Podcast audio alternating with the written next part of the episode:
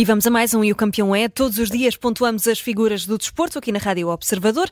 Para isso, vamos aos convocados de hoje: João Castro, João Pinto, Luís Pinto Coelho e também Pedro Henriques. Bom dia a todos, bem-vindos. Bom dia. Bom dia. Bom dia. Bom dia. Hoje uh, temos um menu bem recheado de temas, uh, até porque é dia de clássico, e é precisamente por aí que vamos começar. Hoje há Futebol Clube do Porto Benfica às 8 e meia da noite. É um jogo que coloca frente a frente uh, o líder do campeonato e o terceiro classificado. os Dragões estão a 9 pontos dos encarnados e Luís Pinto Coelho, começo por ti. jogas em casa. Estás, estás nervoso para hoje? Sim, já começa aquele pequeno nervosismo, não é? Normal, normal. ainda estamos algumas horas, mas é, é sempre o grande clássico. Um, e hoje o Porto tem a última cartada, se ainda quiser, uh, pelo menos a luta pelo segundo lugar, uh, deixar um pouquinho aberto, terá que ganhar o jogo. Só, só a vitória interessa. Nem Achas que se o Porto hoje perder, está fora da corrida do título? Sim, do título e do segundo lugar. Uhum. Uh, não, não me parece que, que seja possível, porque depois também uh, teria que ganhar tudo e os outros perder muitos jogos. Uh, mas ganhando hoje, acredito que o segundo lugar, pelo menos, ainda possa estar em aberto, até porque depois há um Sporting Benfica também, e aí pode abrir aqui uma, uma pequena aberta para o Porto ainda tentar pelo menos o segundo lugar, que é muito importante, até pela questão Champions e a questão financeira que, que advém daí. Por isso, acho que é um jogo fundamental fundamental para o Porto um, tentar aqui encurtar distâncias e até uh, mentalmente também colocar muita pressão sobre o Benfica. Então dá-nos lá o teu prognóstico. Quanto é que achas que vai ficar? 3-1 para o Porto. 3-1 para o Porto. Mesmo assim, confiante. Confi... Oh, João Pinto, estás tão confiante como o Luís Pinto Coelho? Achas que o Benfica pode ganhar 3-1 no Dragão? Acho que o Benfica pode ganhar 3-1 no Dragão, não é Muito é por aí. Acho que, acho que, as duas equipas até se estão a equivaler e, portanto, num dia bom, qualquer uma pode, se pode sobrepor à outra. Uh, mas, mas acho que, que, que, é sempre um jogo muito complicado, é um dos dois jogos mais difíceis do ano, portanto. Uhum. Uh, uh, Achas que é, é mais resultado... decisivo para o Porto do que para o Benfica, tendo em conta isto que o Luís Pinto Coelho estava agora a dizer, ou seja, o Porto se perder praticamente está fora, o Benfica se perder no Dragão ainda tem aqui um campeonato pela frente. É, mas, mas o, o, jogo, o jogo tem, tem uma série de dimensões. Tem aquela dimensão uh, que, o, que o Luís já falou, financeira, uh, tem a dimensão eleitoral até, tem, tem uma série de, de, de essa dimensão técnica, tática, emocional e tal. Mas a dimensão mais importante é a classificativa. E na classificativa, o Benfica, uh, o Porto, se não ganhar, fica fora. Isso concordo contigo. Mesmo empatando, fica fora da corrida. Agora, uh, uh, se o Benfica ganhar, uh, também não tem o título garantido, ainda há muita coisa para fazer. O Benfica ainda tem que ir ao Valade. Agora, fica, fica dentro da corrida contra aquele que para mim é o, um, é o favorito ao campeonato e que hoje, ainda por cima, joga no sofá. Não é? E João Castro, já vamos ao teu Sporting, mas para ti, responde esta pergunta: o melhor era um empate no clássico ou uma derrota do Benfica? Bom dia. Bom dia. Um, eu, eu, hoje sou pelo Luís Pinto Coelho, não é? é portanto, um, mas és do Porto de pequenino. Que, não tanto, mas... Também há limites, André. Não tanto, uh, não iria tanto, mas obviamente primeiro... Poucos. Eu, hoje primeiro é vencer o jogo, eu acho que isso é o mais importante para o Sporting, até porque tem ali algumas dificuldades, uhum. já vamos falar disso. E depois, obviamente, a vitória do Porto, acho que favorecia, favorecia claramente o Sporting, o empate também não era mau, mas o, a vitória do Porto daria aqui um conforto, se calhar, ao Sporting, porque poderia apanhar o Benfica e ter realmente o jogo ainda em atraso na mão, que é um jogo difícil em Famalicão, o Sporting tem um calendário difícil. Agora, concordo com o João e com o, com o Coelho, num dia bom de qualquer equipa hoje uh, podem ganhar. Um, até acho que marcar primeiro vai ter ali uma superioridade. Um, depois há, há, uma questão também histórica, o Benfica tem muitas dificuldades em vencer aqui no Dragão, não é só o Benfica, o Sporting também, uhum. um, mas já, já o venceu uh, e poderá vencê-lo outra vez. E portanto vamos ver uh, se o ataque móvel, se o Roger Smith vai apostar um ataque móvel outra vez, um, que eu acho que fará mal se for assim com o ataque móvel, ou se vai realmente pôr um ponta-lança capaz também de ligar o jogo e, e criar ali algumas dificuldades aos centrais uh, do Porto, uh, porque se o, se, o, se o, Rafa cair sozinho ali perante o Pepe e perante o Otávio, acho que não vai passar ao lado como passou em Alvalade. Uhum. Portanto, vamos ver, o Porto vai ter que demonstrar, obviamente, a sua capacidade e é, o último, é a última oportunidade, é o último round uh, para conseguir aqui entrar na luta, pelo menos para o segundo lugar, porque isso vale muito dinheiro, vale muita vai ter muita importância a classificação, a meu ver, na altura das eleições. Portanto, o Porto joga aqui realmente num universo muito, muito complexo, uh, mas é verdade que não, não, podemos deixar de pensar que o Porto é sempre muito forte no Dragão, que o diga o Arsenal. Muito rapidamente, antes de irmos ao Pedro Henriques, João Pinto, tu apostavas no ataque móvel, como dizia agora o, o João Castro, para este jogo?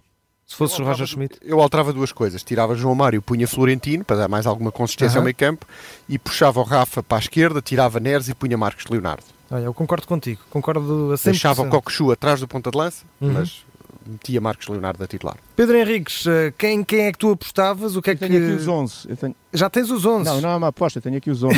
tenho os 11. Já está definido. Posso não acertar. Não, isso já está definido. Em relação ao Sporting, garantidamente que hoje é o meu 11 mais difícil de fazer. Em relação ao Porto e ao Benfica, é 11 em 11. E, portanto, é, pá, hoje é o que vocês quiserem. É então, vamos a isso, vamos a isso. É, vamos golos de Mafra e tudo. Então vamos lá. Porto, mas isso é de certeza mesmo, podem escrever aí, ok? Porto, Diogo Costa, Otávio Pepe, João Mário Vendel. Uh, Nico, Alan Varela, Galeno, PP, Francisco Conceição e Ivanilson. Está okay. tudo bom, está tudo recuperado, vai esta rapaziada toda. O Benfica é fácil. Hoje, Turbine, Otamendi, António Silva, Aursens à direita, Morata à esquerda. E depois aquele reforço todo ali para a frente, que é João Mário, João Neves, Rafa, Di Maria, Coxu e Tankstead. Escrevam, eu repito aqui esta parte que é pode ser mais difícil. João Neves, João Mário, Coxu, Rafa, João, uh, Di Maria e Tankstead. Portanto, e portanto, Alexander Bá não, não está para ti? seis jogadores que faltam. Diz? O Alexander Bá para ti não conta? Não percebi. O Alexander Bá. Não, não é uma questão de contar. Vamos lá ver uma coisa. Nem Bar nem Neves. Eu, nem, eu aqui nem não digo a minha opinião. Eu estou a dizer os 11. Muito eu estou a dizer os 11, não estou a dizer qual é a minha opinião, estou a dizer os 11, que é Sim. isso que importa hoje. No dia de jogo, o que importa é mais que a minha opinião, os 11. Está aqui os 11. Olha, eu gostava. Não, não, mas uh, escrevam, escrevam lá isso. Está escrito, está escrito, amigo, e, mas depois já sabes, se, se, não estiver certo, bolos de Mafra, aqui para, para, para, a, mesa, para a mesa 1 do estúdio, do estúdio da Rádio Observador. para o norte. É isso, para seguir para o norte. Olha, uh, gostávamos também uh, que nos dissesse aqui como é que pode correr isto, e aqui mais do que a tua opinião, claro, sobre o caso. o que é que pode estar aqui em causa, porque a APAF pode, pode estar aqui prestes a apresentar mais um, uma queixa a Roger Schmidt. Ontem a conferência de imprensa foi muito marcada também do técnico do Benfica sobre, sobre isso. A APAF fez uma participação a Di Maria, uh, vai também apresentar uma queixa contra Schmidt. O que é que isto pode ter impacto aqui em termos desportivos? Uh, isto pode, pode aqui levar a alguma suspensão do técnico do Benfica? Sim, vai haver castigos, garantidamente. E vou dizer porquê, de forma muito rápida. Primeiro, a APAF não tem nada a ver com o Conselho de Arbitragem, é o sindicato ok? Não nomeia, não promove árbitros, não, não faz absolutamente nada. A única coisa é sindicato de proteção quando há questões de violência, questões relacionadas com os ordenados, com os vencimentos, essas coisas todas, como qualquer sindicato. E, portanto, sempre que alguém põe em causa, na perspectiva da APAF, obviamente, a honorabilidade e honestidade de, do setor, da equipa de arbitragem, do árbitro especificamente, ou quando um árbitro é agredido, o que seja, entram em campo com, com todo o seu departamento jurídico. O que se passa em relação, e não é a Virgem, não é agora em relação especificamente a esta situação do Di Maria, ou em relação ao, ao Roger Smith, já uhum. fez no passado com outros treinadores, até inclusive com o Sérgio Conceição, claro. é o seguinte, sempre que há declarações que para o entender da APAF põem exatamente em, em, em, causa não a competência do árbitro, não a qualidade do árbitro, mas a sua honorabilidade e sobretudo a honestidade, eles avançam com o processo. E o que se passa aqui, por exemplo, centrando só no Roger Smith, é que ele, uh, Roger Smith, uh, in, enquanto achar que realmente é fora de jogo, tudo bem, não tem qualquer mal nenhum. Se achar que o gol não deve ter sido anulado, tudo bem, tranquilo. O problema é quando vai para a parte do penalti e dá a entender que havia ali uma intenção do árbitro, vejam como ele quis marcar o penalti, etc. Fora, e esse é que é o problema, põe em causa claramente a honestidade. E, como, e, e porquê é que isto não faz sentido e termino com isto? Se realmente houvesse essa má intenção, e só os tolos é que comem com isto, obviamente, até ao minuto 8, o problema estava resolvido. Há um contato de João Neves com, com o Pedro Gonçalves, que para mim não é é, o Pedro não, estava. Para a maior parte Sim. dos especialistas não é, e agarrava nesse lance e pronto, era percebemos que e para um treinador desta dimensão, do clube desta dimensão, uh, entrar nestas coisas não faz sentido. Daqui vai agora seguir lá para, para, a parte de justiça e disciplina, e obviamente que alguma coisa vai sair, porque uh, se saiu noutros contextos para outros treinadores, uhum. porventura vai sair também aqui para o treinador do Benfica. Ora, Futebol do Porto Benfica, jogo para acompanhar mais logo, obviamente com relato aqui na Rádio Observador, é o clássico dos clássicos em Portugal. Pode ouvir em emissão especial a partir o relato a partir das 8h30, relato com a voz do Ricardo Loureiro e do Pedro Fernandes, coordenação do Nuno Santos, Augusto Inácio, João Pinto, Luís Pinto Coelho e Pedro Henriques nos comentários. Um pouco antes, às 6 da tarde, há Sporting Farense, com uh, também relato aqui na Rádio Observador. E uh, começo por ti, uh, João Castro. O Sporting vai aqui defrontar uma equipa que tem estado bem no campeonato. O Farense, nesta altura, está em nono lugar, um lugar sólido. Está a atravessar uma má fase nos últimos cinco jogos, não ganhou nenhum, tem três derrotas e dois empates. para hoje não há Gonçalo Inácio e também António Adan, mas já há Francisco Trincão. esperas a titularidade do, do número 17 do Sporting? Sinceramente acho que não. Sinceramente pelo que eu vi, e realmente o Trincão está recuperado, mas eu acho que o Ruben Amorim vai, vai, não vai querer arriscar um, uma recaída e portanto se calhar de início eu acho que não vai ser preciso o Trincão. O Forense também tem a ausência de Mateus Oliveira, que é um jogador fundamental do Forense, tem feito bons jogos, perdeu contra o Braga e contra o Morense só por um gol, em Braga teve quase a conseguir pontos. Um, tem sempre jogado muito bem defensivamente e, portanto, vai ser um jogo difícil. Foi um jogo difícil no Algarve, uh, mas acho que a equipa de Sporting tem muitos jogadores cansados e vai preciso rodar. Eu sei que é difícil para o Pedro Henrique aqui fazer o 11, um, mas precisar de ajuda, eu posso, posso ajudar aqui no 11. acho que o Just e o Bragança vão ser titulares hoje. Acho que o Gaia, o Gaia também vai ser titular. Um, portanto, o Ruben Amorim vai, vai aqui. Não, vai rodar aqui um Partilhar o holofote. Vai, vai rodar um bocadinho. Agora, hum, obviamente, o Sporting terá que tentar entrar forte, hum, tentar surpreender a bem organizada defesa do Farense, tentar marcar um gol cedo e poder depois gerir também um bocadinho o jogo e o esforço físico, porque realmente é um ciclo infernal para a equipa leonina. A vitória é sempre bom porque é um, hum, é um tónico muito positivo e obviamente os jogadores querem continuar, sabem que é fundamental vencerem para depois irem jantar e ver com calma o clássico. Uhum. João Pinto, o teu Benfica empatou com o Farense em casa, na luz, empatou 1-1. Uh, com base nesse jogo, que dificuldades é que achas que o Sporting pode encontrar hoje? Uh, acho que o, o, esse, jogo, esse jogo do Farense foi importante para o Benfica, foi, até foi um jogo em que o Benfica jogou bem, foi o jogo uhum. da garrafa d'água, uh, mas, mas o, o, Benfica não conseguiu vencer. Agora, uh, hoje em Alvalade é, aquele, é aquela história constante dos pequenos que visitam os grandes, o, o pequeno normalmente fecha-se e depois tenta no contra-ataque chegar lá, interessa muito quem marca primeiro e quando é que o primeiro gol do, do clube grande entra, é aquilo que o João Castro estava a dizer, portanto, se o Sporting marcar cedo depois dificilmente o Farense consegue arrancar um, um, bom resultado. Já se o Farense por acaso tiver a audácia de começar o jogo por cima e tiver a sorte de marcar um gol, bom, a partir daí o jogo complica-se, até porque o Sporting mostrou realmente poucas pilhas, pouca saúde, pouco banco, e isso pode ser determinante na maneira como o jogo acaba. Uhum. Uh, vamos ver se o Sporting tem andamento. Essa é a parte que, que, que os benfiquistas continuam a ter alguma esperança, é que o Sporting começa a sentir quer o cansaço, quer a pressão à medida que o, que o campeonato vai chegando ao fim. Vamos ver, vai ser uma corrida muito, muito justa até ao fim. Luís Pinto Coelho, tu hoje para o Clássico e o Futebol do Porto e Benfica já vão entrar em campo a saber, uh, pelo menos se, se, as duas equipas olharem para, para o resultado, a saber uh, quem é que ganhou no jogo do Sporting.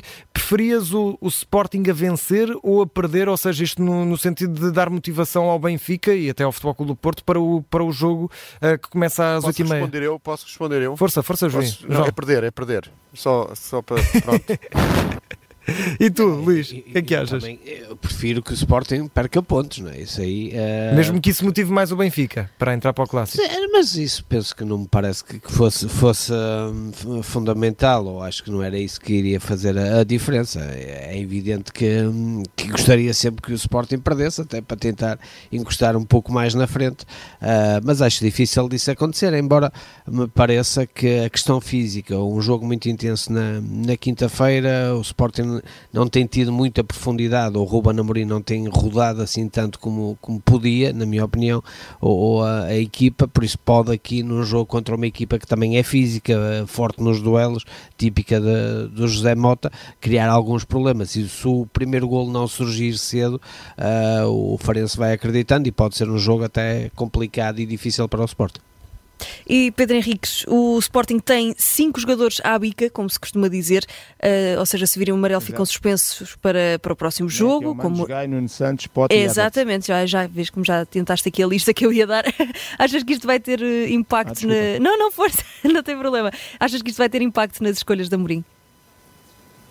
Não, eu acho, não, isso nunca tem, no meu uhum. ponto de uhum. vista. O que tem é aquilo que já foi aqui dito por qualquer um de vocês todos aqui, é a questão da gestão física, das cargas, dos momentos, de alguns toques. E nesse uhum. aspecto concordo claramente com, com, o João quando começou a adiantar alguns jogadores. Eu quando disse que eh, era o 11 mais difícil, não quer dizer que não vá acertar, ok? Não, não façam confusões. Portanto, eu vou acertar na mesma. É mais difícil. Pronto, Israel, Sanjusto, Diomande e Mateus Reis, Uman e Daniel Bragança, Jogai Nuno Santos, Edwards, Guiocas e Pote é a minha aposta mas sim, o Sporting tem que gerir, mesmo que não seja este, agora falando a sério, o Sporting está realmente, o Sporting, Benfica e o Porto, obviamente, mas tem que gerir entre estas coisas, as competições internacionais, jogos, Taça de Portugal e tudo mais, tem que começar a fazer a gestão, porque se percebeu claramente no jogo com o Sporting Benfica, e já não é de agora, que além de faltar um bocadinho de banco, uh, o, Ruben, o Namorim se calhar tem que mexer um bocadinho mais cedo no jogo, uhum. para não deixar ir tanto ao limite, porque isso notou-se muito contra o Benfica, e tem que gerir estas cargas, porque está, está muito intenso. Pedro, eh, vamos eh, fechar contigo antes de irmos aos campeões e muito rapidamente vamos eh, dar um salto à, àquilo que ontem cedo a reunião da, da IFAB, ou seja, do International certo. Board, as novas regras e depois perguntar também, juntar a isso, mas muito, muito rapidamente, o que é que dizes daquele lance de ontem do Real Madrid frente ao Valência com o um cruzamento da bola no ar a chegar à área, o árbitro apita para o fim e o Real Madrid marca, mas o gol não contou. Força. Vou, ter, vou, tentar ser o mais rápido possível para tudo. Em primeiro lugar, houve três coisas que aconteceram na reunião de ontem. Medidas que vão ser implementadas já para o Campeonato da Europa, medidas que vão ser estudadas em escalões mais baixos e uma medida que nem sequer avançou. Olha, a medida que não avançou foi o cartão azul, ponto. Era mais e eu percebo porquê, mas hoje não temos tempo aqui para... É muito revolucionário e, enfim, não estava bem escrito, bem explicado o que é que o, o que é o cartão... Ah, comportamento desportivo, o que é que é isso?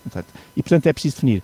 O que vai avançar, a, a questão da, da substituição extra, além das 5, uh, concussão cerebral, portanto, quando houver choque de cabeça, uh, as infrações de mão, que, que não, muitas delas às vezes, quando não são deliberadas, eram muitas vezes punidas, as questões da cláusula do gol, etc., e não no gol, com vermelhos vão passar para amarelos, é um bocadinho na lei da, da, dupla penalização, vai haver aí um, digamos, um, como há muitos penaltis hoje vistos pelo vídeo árbitro, portanto, para tentar não, não pôr o jogo com menos um jogador, um, e depois... Uh, está aqui passar para, para a direita, uh, e depois a, a, questão também da, hum, Está-me a faltar aqui da, ah, da, da penalti, era isto que estava-me aqui a faltar. Uhum. E a questão do penalti, ou seja, a colocação da bola na marca e, sobretudo, a questão da invasão dos jogadores, porque até agora o árbitro podia, sempre que houvesse invasão, mandar repetir, não mandar repetir conforme a circunstância. O que é que acontece? Acontece que eh, muitas vezes o árbitro não ligava a isso e o VAR só podia intervir em situações em que esses jogadores tivessem impacto, tipo o jogador entrou e antes e depois eh, recarregava ou aliviava ou o guarda-redes quando se mete antes. A partir daí, eh, a partir de agora, passou tudo para ser só tem impacto. Os jogadores até podem invadir, pá, desde que não tenha impacto, segue. A partir do momento tem impacto, porque faz a recarga, ou porque é o defesa que ele via, ou porque é o guarda-redes que saiu antes, aí sim uh, vamos entrar nas situações, ou repetição, ou de livre indireto. Uhum etc. E depois a questão das caneleiras, eh, que basicamente o que diz é que as caneleiras, eh, enfim, compete ao jogador perceber se quer uma caneleira pequena ou grande, desde que lá esteja a caneleira, os árbitros não se metem nisso e realmente víamos grandes discrepâncias. E já agora, em relação à marca do pontapé de penalti, ao contrário do pontapé de canto, que podemos pôr a bola fora do quarto círculo, desde que a parte redonda da bola esteja na projeção, na, na linha, aqui uh, vem dizer que no penalti há uma parte da bola que tem que pelo menos estar uhum. na, na, zona central ou mais à frente. Depois Pedro. houve aquelas medidas que vão passar para o, para o futuro. Sim, vamos, é os, vamos deixar sequer o Real Madrid para amanhã e já pedir a tua nota de campeão. Exato, exato. Uh, porque senão não temos tempo para todos. Ok, só dizer que aquela questão do capitão falar uh, os 8 segundos para o guarda-redes de 6 passar para 8 segundos e haver ali umas pausas técnicas para a malta relaxar uh, quando está tudo enervado, isso passará naturalmente para competições inferiores. Relativamente à minha nota de, uh, de, de campeão, e deixamos o Real Madrid para, para, para outras núpcias, em relação à minha nota de campeão, dizer que vou dar uma nota 6 naturalmente às intervenções dos treinadores de maneira geral quando não fazem só a crítica àquilo que é ser penal, ser penal, fora de jogo, isso, e à competência do árbitro, estou de acordo que façam, devem-no fazer. Agora, quando põem em causa a honorabilidade e a honestidade dos árbitros, obviamente que a PAF tem que entrar em jogo, isto muito a ver por causa daquilo que já falámos aqui, portanto, nota claramente negativa. E depois para a nossa medalha de bronze, que se calhar alguém ainda vai dar aí a nota de campeão, o Tiago uhum. Pereira, 17 metros 08, medalha de bronze, fizemos também um quarto lugar fantástico nos 400 metros e, portanto, é o atletismo a dar bons sinais para aquilo que possam vir a ser os Jogos Olímpicos. E aí, nota 18. Muito bem, Luís Pinto Coelho, nota e campeão de hoje. Nota 20 para o Tiago Pereira, medalha de bronze fantástica, e uma nota 20 também para o João Coelho, que ficou em quarto lugar nos 400 metros, ah, mas aqui uma, uma nota especial porque ele fez até o momento quatro provas no, nos campeonatos do mundo e bateu quatro recordes uh, nacionais. É uh, três nos 400 metros e hoje de manhã a estafeta também se apurou para a final e, e, com um novo recorde nacional, por isso quatro provas, quatro recordes nacionais, é impressionante o que o João Coelho tem feito nestes mundiais. João Pinto, quem é o teu campeão e que nota dás? O meu, o meu campeão de hoje é o clássico, sempre uma maravilha, nota 16 uhum. para um Porto Benfica que nos deixa sempre apaixonados e agarrados é ao ecrã. E, e, e, nota 15 também para Darwin Núñez. Que bem que ele esteve é naquele verdade. último segundo. Cabeceamento que deu a vitória ao Liverpool. Vamos fechar com o João Castro. João, que nota dás e quem é o teu campeão? Olha, dou nota negativa ao Roger Smith pelas declarações. Se, se passado alguns dias ainda não aprendeu a regra que o Pedro Henrique se explicou bem logo após o jogo e no sem falta, um, voltava a ter na mesma tecla. Um, fico preocupado. Há uma coisa que ele tem razão, que é as simulações, mas todos os treinadores têm telhados vidros. Todos os plantéis têm jogadores que fazem simulações na grande área E, portanto, se realmente o Éder fez a simulação, muitos outros do Roger Smith também já o fizeram, muitos outros do Porto também já fizeram, e portanto acho que é se calhar parte dos treinadores. Se o Di Maria alguma, fez alguma, se o Di Maria alguma vez fez alguma simulação que me caia já aqui alguma coisa. Ai! caiu, não caiu. e, portanto, acho que os treinadores têm que ter mais impacto uh, sobre os seus jogadores e, e não criticar realmente os outros, porque isso é incontrolável parte deles. Meus caros, boa sorte para mais logo. Uh, Futebol do Porto, Benfica, Sporting Farense. Bons jogos para vocês e o campeão é está de volta amanhã, à hora habitual. Obrigada a todos. Até amanhã. Até amanhã.